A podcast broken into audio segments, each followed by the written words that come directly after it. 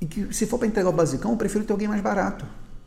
E o que eu estou te convidando a fazer a partir de agora é você avançar sobre novos, novos aspectos, principalmente sobre o ponto financeiro, que é a maior dor das pequenas empresas.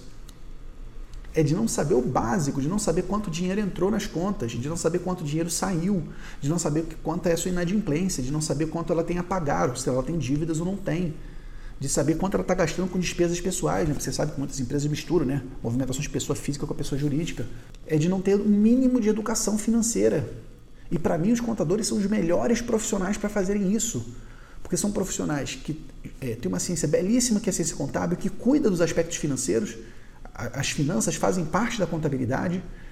É um profissional de confiança, que os empresários já têm a confiança dos contadores é um profissional obrigatório que toda empresa precisa ter um contador vinculado a ela. Então, um contador que tem uma baita reserva de mercado, uma, uma, baita oportunidade que os advogados não têm, que os arquitetos não têm, que os consultores não têm, que os engenheiros não têm. O contador tem a faca e o queijo na mão, cara. A faca e o queijo na mão. Ele só precisa se libertar das garras do Estado e, da, e das garras de uma coisa muito perigosa que se chama escritório de contabilidade. São dois grandes monstros que prendem os contadores. O governo criando obrigação uma atrás da outra e uma empresa mal gerenciada chamada escritório de contabilidade. Mas o momento que os contadores acordarem para isso e, e avançarem nas finanças das empresas, eles vão agregar muito mais valor. E aí, meu amigo, minha amiga, você não vai perder cliente por preço. Porque se você vai em cima da dor dele, o que é dor? Né? Dor é um problema prioritário.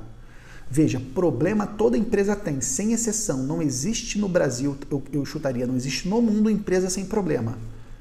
Pensa aí que a maior empresa do Brasil, maior faturamento, maior geração, que é, é a Petrobras, teve um baita problema de gestão dentro dela, porque afinal de contas, corrupção não é causa, corrupção é consequência, tá bom? Fique claro para você, a corrupção só acontece quando você não tem uma boa gestão, uma boa governança.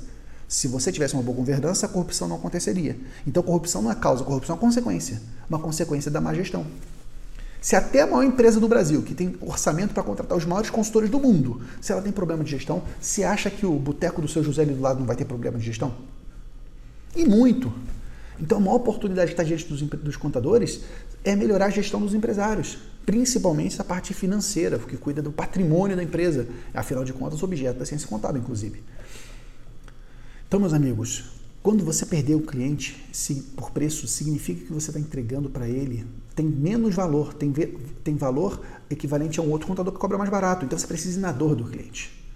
Avançar naquilo que é prioridade. Na maioria das vezes, a dor do cliente está na gestão financeira.